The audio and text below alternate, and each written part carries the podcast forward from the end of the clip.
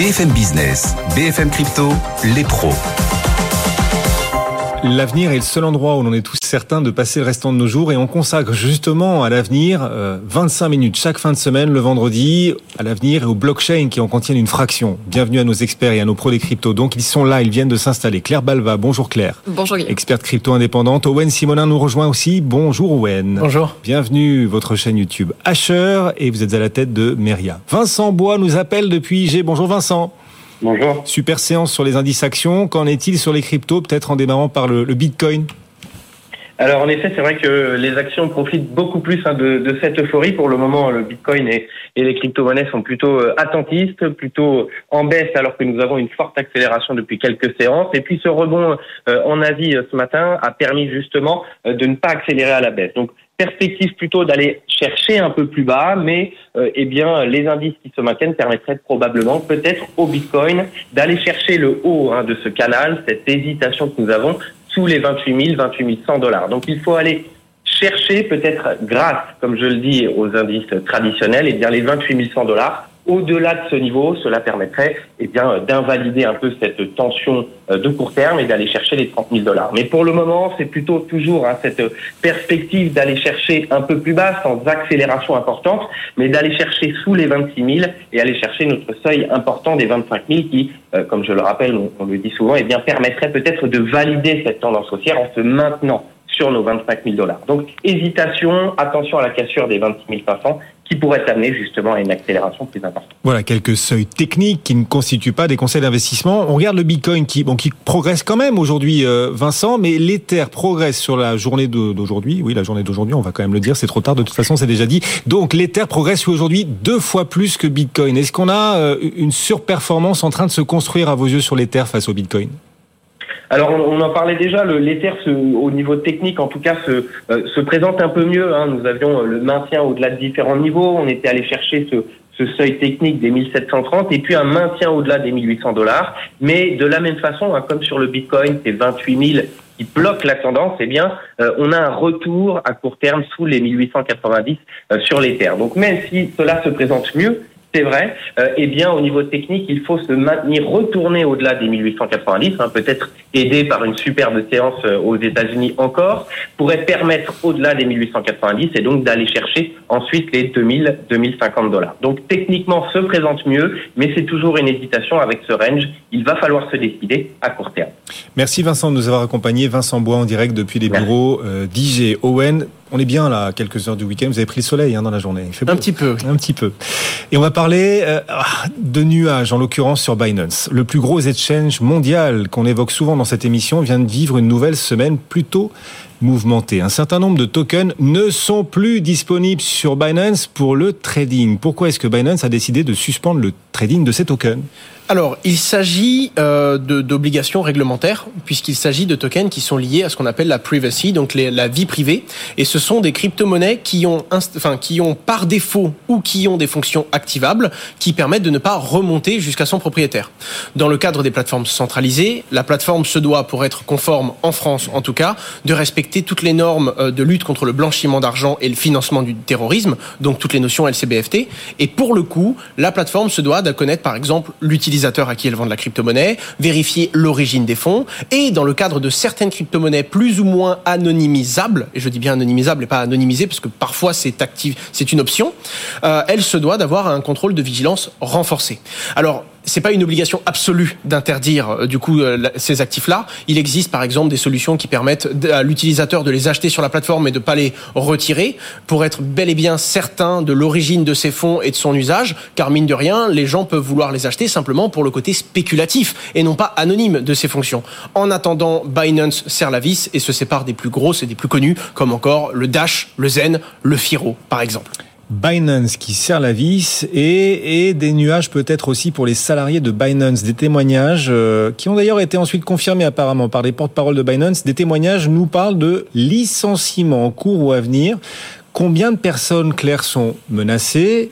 Et pourquoi Binance, la hype des cryptos, pourquoi Binance en est-il réduit à réduire, enfin, enfin il choisi de réduire ses effectifs? Pourquoi est-ce qu'on en est là?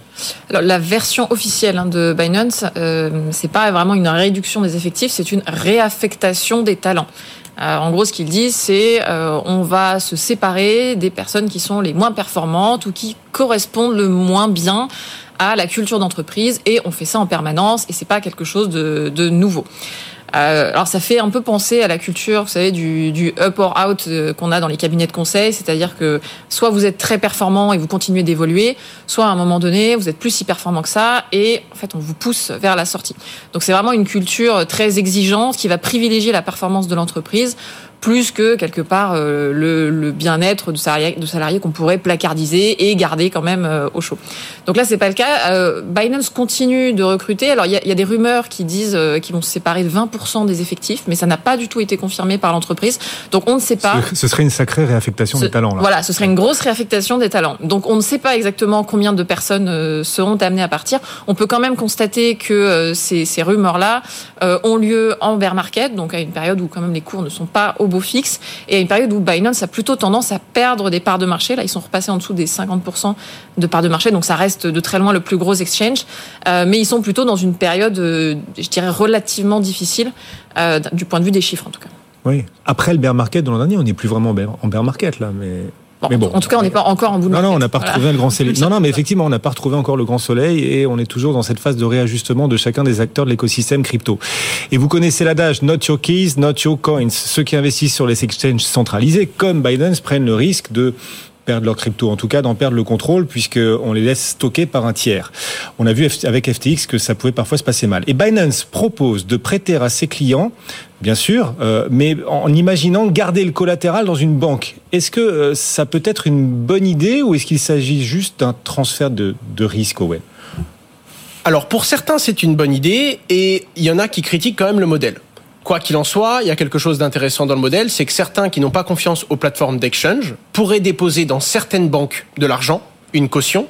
La banque garderait cette caution, ce n'est pas Binance qui aurait la main sur cette caution, et Binance ferait un prêt en crypto-monnaie contre la garantie qu'il y a bel et bien cette caution à la banque. Ce qui plaît là-dedans, c'est que bah, pour beaucoup d'investisseurs, les banques sont plus fiables que les plateformes d'exchange, même si sur les réseaux sociaux, on en trouve certains qui disent qu'en ce moment, le système bancaire n'est pas plus fiable que les gros exchanges que l'on connaît. Bref, ça, c'est un débat ouvert et chacun peut se positionner. Ce qui est intéressant également, c'est que en plaçant de l'argent à la banque, la banque va générer des intérêts sur les fonds qui dorment. Et Binance, en prêtant de la crypto-monnaie, se doit d'avoir des intérêts perçus par l'utilisateur. En l'occurrence, ce serait directement l'établissement bancaire qui transmettrait les intérêts générés sur les fonds dormants à Binance, ce qui permettrait donc à l'utilisateur final d'emprunter de la crypto-monnaie et de réaliser du trading sur la plateforme Binance sans avoir à risquer son collatéral puisqu'il ne le poserait que dans une banque. Pour l'instant, ce n'est qu'un projet. Binance étudie réellement la question et parle de deux banques potentiellement dépositaires, Flowbank et euh, Bankfreak, principalement en Suisse. Encore une fois. Bankfreak, fallait l'inventer celle-là. Non, non, mais. Je pense que oui. Je... mais pour l'instant, je pense que c'est également un appel pour voir comment certains investisseurs pourraient montrer leur intérêt pour ces solutions. Mais pour l'instant, ce n'est qu'un projet même si ça semble en intéresser plus d'un. Et on n'arrête pas l'innovation, en l'occurrence. Les exchanges centralisés sont quand même dans la tourmente, puisqu'on évoquait bon, ces questions autour de, de Binance. Là, il y a des questions beaucoup plus vitales, en l'occurrence, sur un autre acteur. Il s'agit de l'exchange Gate.io. Il y a comme un parfum de panique clair, des spéculations sur le destin, l'avenir de Gate.io. Est-ce que euh, les gens ont raison de paniquer? Alors c'est très symptomatique ce qui se passe euh, depuis la chute d'FTX. Euh, dès que dès que des rumeurs commencent à courir, tout le monde scrute les exchanges et veut s'assurer que les exchanges sont en bonne santé, notamment en regardant le cours de leurs tokens. Et donc on peut voir assez vite des cercles vicieux euh, se passer sur les cours de ces tokens d'exchange. Là, ce qui se passe en fait, c'est lié à ce dont on a parlé la semaine dernière avec Multichain. Euh, vous savez, ce protocole dont le patron euh, a disparu. Et donc là, les rumeurs courent qu'il a été arrêté. Or, ce patron euh, était le seul à avoir accès à un certain nombre de serveurs. Et donc, le, le protocole a été mis en difficulté. Euh, et forcément, le jeton de ce protocole, le, le multi, a connu un vent de panique. C'est-à-dire que les gens ont essayé de le vendre. Euh, et ce qui se passe, c'est que les gens ont notamment essayé de le vendre euh, sur cet exchange, euh, Gate.io. Et donc cet exchange s'est retrouvé avec un afflux de jetons multi qui avait vocation à être vendus. Et donc se pose la question de bah, cet exchange qui doit sortir de la trésorerie fiat et qui se retrouve avec une trésorerie en jetons multi. Est-ce que finalement il a des réserves suffisantes pour survivre malgré cette, cet afflux de jetons qui quand même ont a priori le cours plutôt en berne? Euh, et donc le jeton même de cet exchange s'est lui aussi mis à chuter. Et là, forcément, vous savez ce qui se passe depuis FTX. Tout le monde se met à scruter le, les, les mouvements, les flux. Tout le monde s'improvise auditeur financier sur la blockchain. Euh, et donc, euh, beaucoup de gens ont commencé à douter de la fiabilité de cet exchange qui a quand même démenti en disant que tout fonctionnait normalement, que les réserves étaient suffisantes et que les retraits euh, étaient processés de manière tout à fait classique. Donc, affaire à suivre. mais encore une fois, c'est normal d'être vigilant. Il ne faut pas non plus céder à la panique.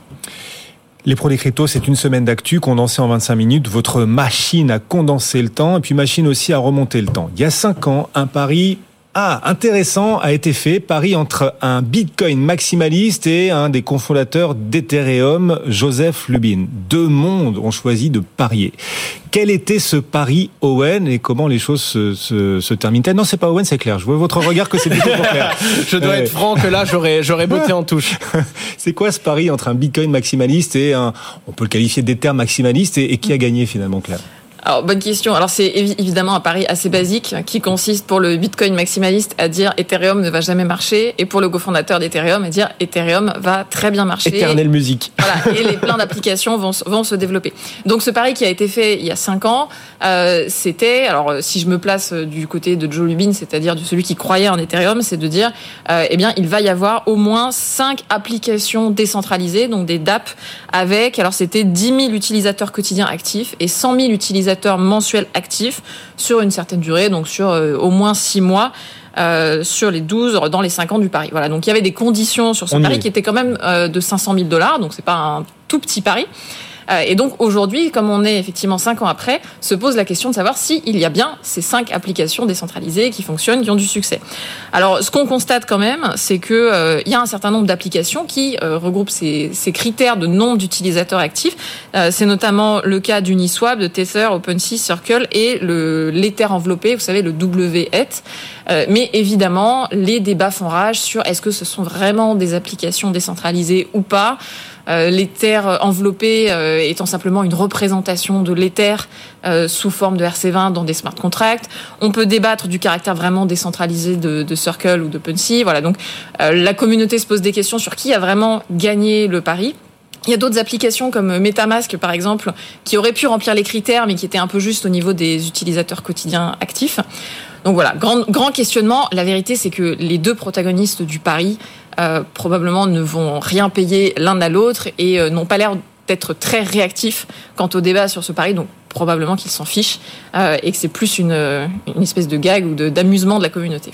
Ouais, cinq ans après. Non, mais c'est marrant, cinq ans après aussi de voir ce que euh, les gens et l'écosystème et les pros des cryptos, en l'occurrence, projetaient sur ce que serait l'écosystème en 2023. Voilà. Ah, puis Internet, n'oublie pas, quand il y a un pari qui est fait, même à la va-vite, quand c'est des grosses personnalités sur le web, tout de suite, il y a de l'écho. Il y a des gens qui mettent des reminders. Il y a même des fonctions sur Twitter qui disent rappelle-moi ça dans trois ans, hmm. en dessous d'un message. Et donc, naturellement, on en entend parler et on est euh, assez euh, assez accurate sur le sujet et, et les grosses questions qui reviennent finalement sur le tapis. Trois ans après, le constat où, on est, où, où en sommes-nous pardon? Où on sera la France dans 5 ans, tiens, dans l'écosystème? Est-ce que la France sera la capitale, le hub mondial des cryptos dans 5 ans? Allez, un pari là, et on le ressortira dans 5 ans, Claire moi, je dirais qu'on a de bonnes chances, en tout cas, euh, au, au, moins, en, au moins en Europe. Euh, on est bien parti puisqu'on a beaucoup de talents euh, ingénieurs, euh, ce qui attire les entreprises. Euh, et puis il y a un cercle vertueux qui est en train de se créer. On a une communication attractive pour les acteurs étrangers. Maintenant, il faut aussi transformer l'essai d'un point de vue euh, opérationnel euh, et que les différentes institutions soient accueillantes pour ces acteurs-là. Bon, ben moi je suis surpris. Ouais. J'aurais dit non. Et pour le coup, je me demande si c'est pas impossible. Pourquoi? Euh, Non, dans le sens où je trouve qu'on n'est pas assez attractif, pour plein de raisons. Malgré tout, la France a la capacité de se positionner. Que ce soit un bon ou un mauvais positionnement, elle a tendance à être claire. Et je m'en rends compte de plus en plus en avançant, que ce soit à travers nos activités réglementées, mais également les autres gros acteurs à l'international et ce qui se passe aux US, l'incertitude euh, est plus dangereuse qu'un mauvais cadre le fait d'avoir une incertitude et de ne pas savoir. En fait, quand on manque de visibilité, on ne fait pas de stratégie. Un entrepreneur et un investisseur a besoin de stratégie. Et pour le coup, je me rends compte qu'on soit pour ou contre la conformité dans certains cas, mais la conformité et la clarté que propose le modèle français attire de très très gros acteurs. Ces très gros acteurs créent des solutions qui sont mainstream et qui sont très utilisées. Alors sur la finance décentralisée, je me prononcerai pas, mais d'un point de vue des solutions centralisées, de, du développement crypto et donc de l'adoption du plus grand nombre, parce que les gens passent par cette porte, euh, je pense que la France a une carte à jouer, parce que politiquement, je suis surpris de comment ça, ça avance. Moi, je me demande quand même si on n'a pas une, une, vision particulièrement positive là depuis quelques semaines, aussi à cause de ce qui se passe aux États-Unis et notamment du flou réglementaire qui existe aujourd'hui avec la SEC, euh, dont on parle d'ailleurs sur ce plateau régulièrement. Euh, en fait, s'il n'y avait pas ce flou-là, on serait probablement beaucoup moins optimiste euh, et on se dirait que tout se passe. Quand je me compare, je me rassure. Quoi. Mais n'insultons pas l'avenir parce qu'on n'est pas à l'abri d'un virement de situation et de changement euh, de, de, position suite à ce que les États-Unis vont faire. Hein. Rappelons quand même que on s'attendait à ce que la SEC prenne position face à Coinbase c'est le tribunal qui a demandé une réponse en 10 jours. Euh, la SEC a quand même répondu je vais le traduire très simplement, on, se, on ne prendra la pression de personne et on prendra le temps qu'il nous faut pour répondre. En gros, pour faire très très simple. Et donc l'incertitude va perdurer. Ouais, et peut-être même très longtemps, à croire que ça en arrange certains. La France, euh, justement, donc tente de tirer les marrons du feu et de s'imposer sur la carte mondiale du Web 3. Hier, le gouvernement a annoncé une initiative pour soutenir euh, alors le métavers français. Et puis on a cette autre initiative française qui, qui voit le jour, le Cube 3. C'était cette semaine. Vous y participez d'ailleurs, Owen. C'est quoi le Cube 3 Alors, c'est une initiative qui est poussée par un acteur local qui s'appelle WeForge, mais également par le média Cryptost, que vous connaissez. On voit Valentin très souvent sur ce plateau. En l'occurrence, c'est un objectif d'incubation et d'accélération en deux phases des jeunes projets Web3 qui vont se faire incuber et donc qui vont avoir de l'aide au setup au début de leur activité. Quand je parle de setup, je parle d'un setup bancaire qui peut être compliqué quand on est dans la crypto-monnaie, de connexion avec des personnes qui sont expertes du domaine ou qui ont une expertise dans le domaine en particulier de la start-up. Également un réseau, que ce soit un réseau de communication, que ce soit des réseaux de relais, mais également des réseaux d'investisseurs, parce que quand on développe un projet crypto, on a besoin de ressources et on a besoin de financement. Et ce sont euh, des ressources que peuvent attribuer justement WeForge et également Cryptost pour ces jeunes initiatives. On parle également de 800 mètres carrés au cœur d'Angers euh, c'est un super lieu, c'est vraiment euh, sympathique. Et pour le coup, Cryptost a contacté beaucoup de personnes qui sont plus ou moins connectées dans l'écosystème.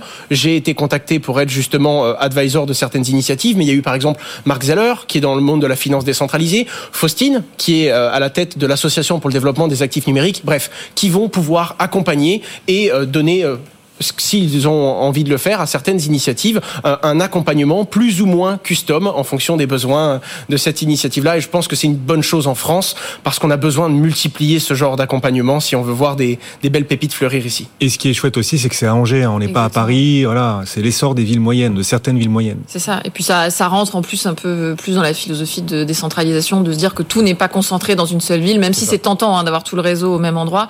Euh, c'est quand même plus plus intéressant et plus aligné philosophiquement avec la crypto de se dire que qu'on décentralise aussi les localisations des startups. Oui, Donc ça ne fait pas trop d'ombre à Metz.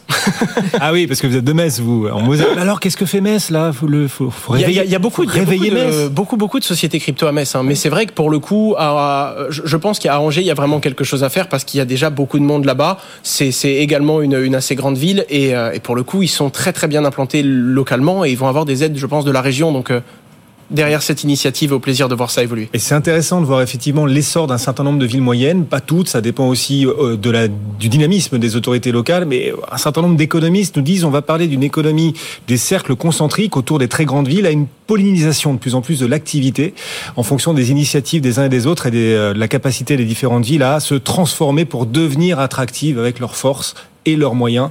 Et c'est peut-être aussi ce qui est en train de réussir euh, Angers, en tout cas le Cube 3 qui va voir le jour donc euh, là-bas. Tiens, euh, une autre thématique qu'on voulait mettre en avant. Et PDG, clair, peut parfois s'avérer rentable. Des PDG de trois différentes organisations crypto ont déclaré leurs impôts et, et la, la, communauté a découvert de sacrées dépenses de la part de ces, de ces PDG.